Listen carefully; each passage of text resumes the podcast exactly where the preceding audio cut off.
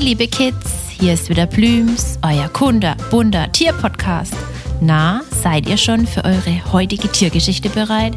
Na wunderbar, dann macht es euch bequem, denn dann kann die Reise losgehen.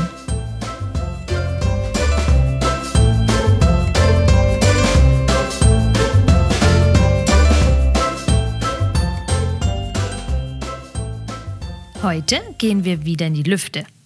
Aber das ist nicht ihre größte Leidenschaft. Nein, am liebsten sind sie auf dem Wasser unterwegs. Ähnlich wie bei den Schwänen. Na, welche Wasservögel in Deutschland kennt ihr noch? Unsere Enten. Die Enten gibt es auf der ganzen Welt. Und es gibt sie auch in den unterschiedlichsten Farben, Größen und Arten. Bei uns in Deutschland gibt es auch einige Vertreter. Die einen etwas bekannter, die anderen eher nicht. Aber es ist unsere Stockente, die man am meisten in unseren Weihern, Seen und Flüssen herumplanschen sieht. Sie ist wohl die bekannteste Ente in ganz Europa. Und zudem mit einer Größe von 50 bis 60 Zentimetern, ohne die Flügel auszustrecken, auch die größte von allen. Zumindest von den Schwimmenten. Ja, richtig. Es gibt nämlich nicht nur Schwimmenten, sondern auch Tauchenten. Bestimmt hat schon jeder von euch mal eine Ente gesehen. Aber wusstet ihr auch, dass auch die Enten zu den Gänsevögeln mit der Familie der Entenvögel gehören? Und zu dieser Familie der Entenvögel gehören auch unsere heimisch bekannten Gänse. Oh, wer da wieder alles zusammengehört. Aber spannend, oder? Wenn ihr an die Enten denkt, also unsere typischen Stockenten, was fällt euch dazu ein? Vor allem in Bezug auf ihre Partner und die Farbe. Ist euch schon einmal aufgefallen, dass sie meistens mindestens zu zweit unterwegs sind? Sie sind nämlich eigentlich sehr gesellige Tiere. Und sie unterscheiden sich äußerlich oft sehr, was ihre Farbenpracht angeht. Die Herren, auch Erpel genannt, haben ein richtig prachtvolles Gewand an. Sie sind grau gefärbt mit einem weißen Ring um den Hals, einer dunkelbraunen Brust und einem glänzend grün schimmernden Kopf. Außerdem haben sie einen gelben Schnabel und orangefarbene Füße. Wenn ihr den Erpel so seht, hat er sein Prachtkleid an. Und ihr wisst ja bestimmt noch, das Prachtkleid haben die meisten Vögel an, wenn sie auf Partnersuche gehen. Sein Schlichtkleid hingegen ist da eher an die Farben der Weibchen angepasst. Mit einem unauffälligen beigebraun mit brauner Musterung. Wobei, an einer Stelle lassen sie sich trotzdem dann noch unterscheiden und zwar am Schnabel. Denn wenn der Erpel seine Federn wechselt, also in die Mauser kommt, behält er seinen gelben Schnabel. Wobei der Schnabel der Weibchen eher grau-orange ist. Dass die Weibchen und Männchen so unterschiedlich aussehen, ist typisch für Schwimmenten. Doch nicht nur daran kann man Schwimmenten von den anderen Enten unterscheiden. Auch an den Schwanzfedern. Bei den Schwimmenten sind sie nach oben, also weg vom Wasser gebogen, und bei den Tauchenten nah an das Wasser. Haben die Enten dann den Partner für dieses Jahr gefunden, geht es auf die Suche nach einem geeigneten Nistplatz. Und da sind die Enten sehr kreativ.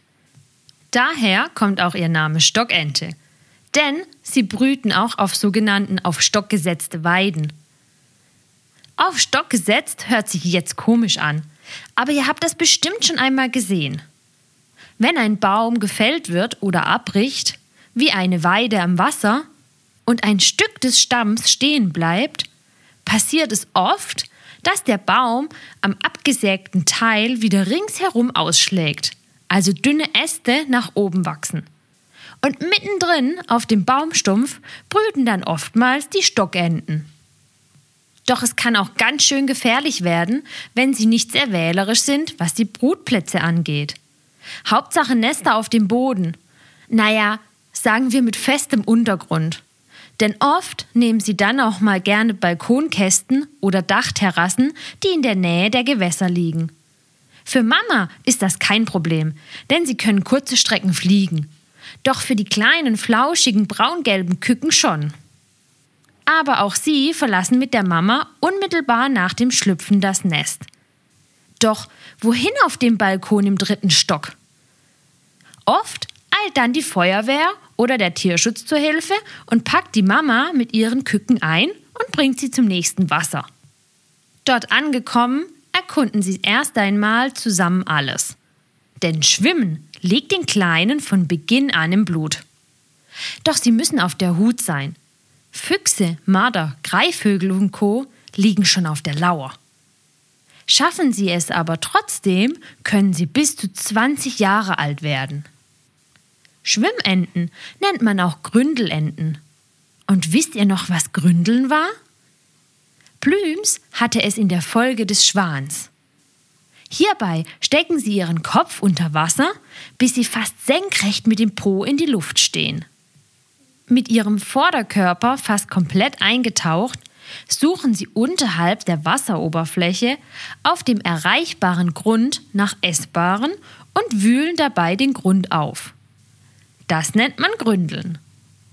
Das Essbare kann aber von Pflanzen am Ufer über die Wasserpflanzen bis hin zu Schnecken, Würmern und Fröschen alles sein. Denn die meisten Schwimmenten sind richtige Allesfresser, also Omnivoren. Ihr seht also, die Enten gehören zwar zu den Schwimmenten, doch tauchen können sie trotzdem. Zwar nicht so tief wie Tauchenten, aber zum Gründeln reicht es. Wisst ihr, was noch sehr interessant ist? Die Stockenten sind die wilden Vorfahren all unserer weißen Hausenten. Und manchmal sieht man auch draußen Stockenten, die weiß gescheckt sind. Dann ist die Mama oder der Papa bestimmt eine unserer weißen Hausenten gewesen, die aus ihrer Gefangenschaft entkommen konnte. Also, liebe Kids, raus zum nächsten Spaziergang an ein Gewässer oder Fluss und haltet Ausschau nach den Enten. Und ihr wisst ja, bei den braunen Enten genau hinschauen. Ist es eine Dame oder doch eher ein Erpel im Schlichtkleid?